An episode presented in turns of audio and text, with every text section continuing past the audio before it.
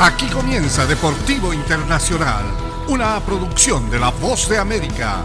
Les informa Henry Llanos. En el ambiente del automovilismo, las carreras Spring entraron a la Fórmula 1 bajo sospecha. Muchos fanáticos y algunos pilotos no querían saber nada con que la clasificación no ordenara la largada de la carrera del domingo. Después de dos temporadas, ese panorama cambió y las últimas experiencias fueron tan satisfactorias que los organizadores decidieron duplicarlas para el próximo año 2023, por lo que habrá seis y el miércoles anunciaron dónde se disputarían. La Federación Internacional de Automovilismo, FIA, confirmó que los circuitos que las albergarán son los que mejor se adaptan a este nuevo formato de clasificación. Así los elegidos fueron Bakú, Gran Premio de Azerbaiyán del 28 al 30 de abril. Spielberg, Gran Premio de Austria del 30 de junio al 2 de julio. Spa-Francorchamps eh, de Bélgica del 28 al 30 de julio. Lusail de Qatar del 6 al 8 de octubre.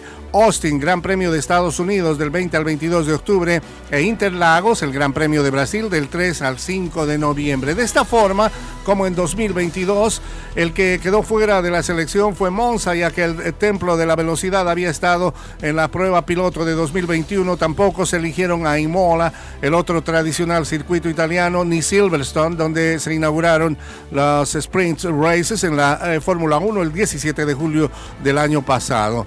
Incorporación de Bakú eh, tendrá precisamente esas características. Y la explicación de la Federación Internacional de Automovilismo fue que los seis elegidos son los escenarios que permiten mayor cantidad de sobrepasos y mayor competencia para brindarle más emoción a los aficionados durante los tres días del fin de semana de Fórmula 1, por ejemplo.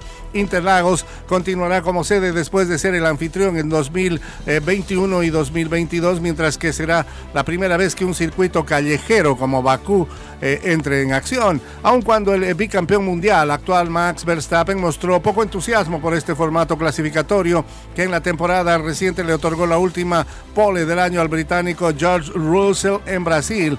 Los responsables de la máxima categoría redoblaron la apuesta al duplicar la cantidad de sprint race a partir de la próxima.